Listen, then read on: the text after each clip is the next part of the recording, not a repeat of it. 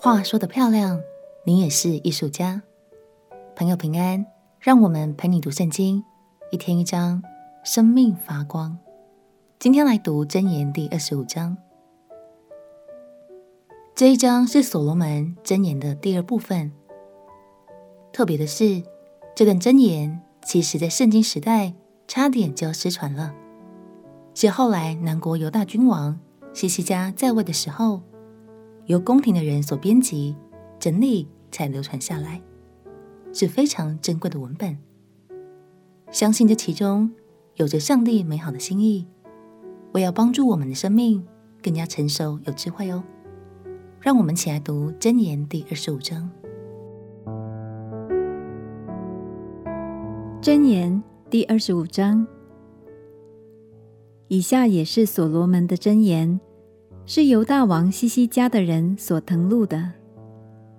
将事隐秘，乃神的荣耀；将事查清，乃君王的荣耀。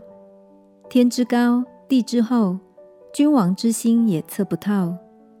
除去银子的渣滓，就有银子出来；银匠能以做器皿。除去王面前的恶人，国位就靠公义坚立。不要在王面前妄自尊大。不要在大人的位上站立，宁可有人说：“请你上来。”强如在你觐见的王子面前叫你退下。不要冒失出去与人争竞，免得至终被他羞辱，你就不知道怎样行了。你与邻舍争讼，要与他一人辩论，不可泄露人的密事，恐怕听见的人骂你，你的臭名就难以脱离。一句话说得合宜，就如金苹果在银网子里；智慧人的劝诫在顺从的人耳中，好像金耳环和金金的装饰。忠信的使者叫差他的人心里舒畅，就如在收割时有冰雪的凉气。空花赠送礼物的，好像无雨的风云。恒常忍耐可以劝动君王。柔和的舌头能折断骨头。你得了蜜吗？只可吃够而已。恐怕你过饱就呕吐出来。你的脚要少进邻舍的家，恐怕他厌烦你，恨恶你。作假见证陷害邻舍的，就是大锤，是利刀，是快剑。患难时倚靠不忠诚的人，好像破坏的牙，挫骨缝的脚。对伤心的人唱歌，就如冷天脱衣服，又如碱上倒醋。你的仇敌若饿了，就给他饭吃；若渴了，就给他水喝。因为你这样行，就是把炭火堆在他的头上，耶和华也必赏赐你。北风生雨，谗谤人的舌头也生怒容。宁可住在房顶的角上。不在宽阔的房屋与争吵的妇人同住。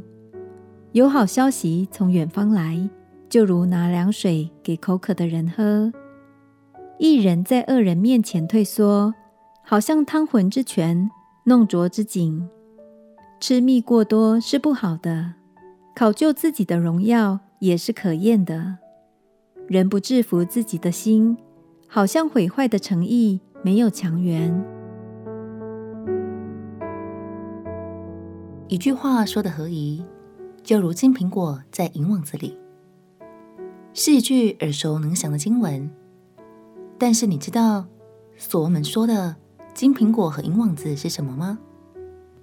其实是指一件又美又有价值的雕刻艺术品哦。求神赐给我们智慧，懂得在适当的时机、适当的场合说合宜的话，相信说话的艺术。也是我们祝福人的关键之一哦。我们前祷告，亲爱的耶稣，求你赐给我说话的智慧，并且让说出口的话语都能成为祝福。祷告奉耶稣基督的圣名祈求，阿门。祝福你说出口的每一句话，都散发出祝福人的馨香之气。陪你读圣经，我们明天见。耶稣爱你，我也爱你。